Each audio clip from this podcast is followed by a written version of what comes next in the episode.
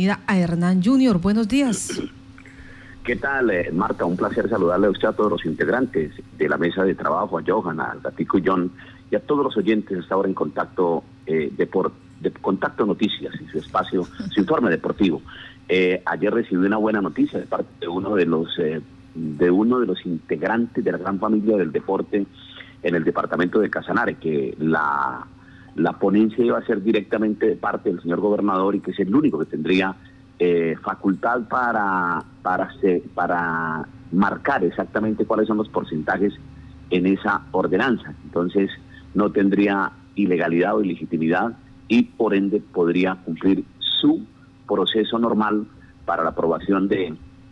de la escampilla pro deporte de la ordenanza a nivel departamental. Eh, de otro lado, ustedes ya todo el mundo sabe, se paralizó ayer con la muerte sobre el mediodía de Diego Armando Maradona, el estadio Noticias, voy a entregar cuatro noticias rápidas eh, del tema de Maradona. Hoy fue ubicado en Cámara Ardiente, en la Casa Rosada, en territorio de Buenos Aires, la capital de Argentina, muy cerca de la avenida 9 de julio, y lo van exactamente a velar solo hasta las 4 de la tarde. A las 4 de la tarde se cumplirá el sepelio de Diego, se tiene presupuestado 48 horas, pero por los protocolos de salud que se viven a nivel mundial, obviamente, producto del COVID, del SARS-CoV-2, pues obviamente hoy será sepultado a las 4 de la tarde. Una noticia es que el estadio San Paolo de Nápoles, donde fue gran figura, donde fue rimbombante figura y cambió la historia de ese club que era un club chico y lo volvió un club inmenso, un club grande, un club eh, eh, poderoso,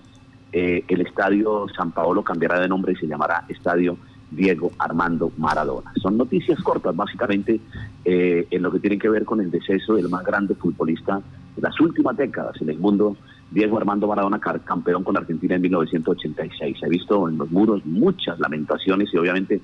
muchos, eh, muchas posiciones de los hinchas y amantes del fútbol. La única verdad es que Diego cumplió dos vidas, dos vidas, una como deportista y otra como persona y obviamente ojalá, como decía don Henry Espinosa, la gente lo recuerde, lo recuerde por las cosas buenas a Diego, que fue la grandeza que le dio al fútbol a nivel mundial. Eh, ayer se estaba definiendo básicamente todo lo que tiene que ver con la clásica, eh, la Vuelta del Porvenir, que ganó Efraín Rico en el año 1985, cuando se cumple la primera prueba exactamente, y Rico es el campeón, estoy hablando de hace 35 años, y la última que la ganó Jefferson y, y Aranza Vilón, obviamente la chilena, que ganó la última prueba en la ciudad de Agua Azul, donde se terminó la, vuelta del porvenir femenina el año inmediatamente anterior. Pues este año se prevé que algunas de las ciudades que tuvieron eh, epicentro en el desarrollo de esta vuelta del porvenir del Tour femenino como Támara, como Monterrey y por supuesto la ciudad de Yopal, incluyendo, ¿por qué no?, a Villanueva, sean otra vez escenario del desarrollo de esta carrera que se va a cumplir entre el 15 y el 18 del de diciembre. Se están obviamente manejando todos los protocolos de ley para desarrollar una carrera exitosa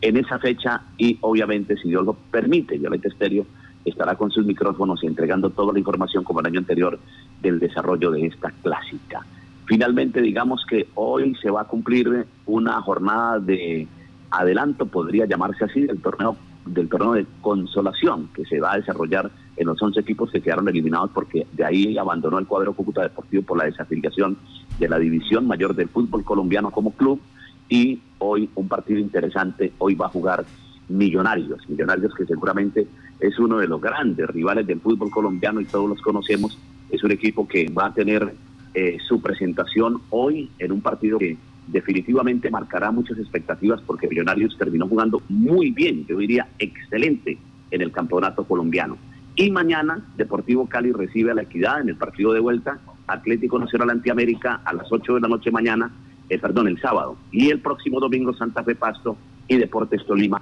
ante Junior de Barranquilla. Noticias presentadas por Hernán Junior González para Contacto Noticias.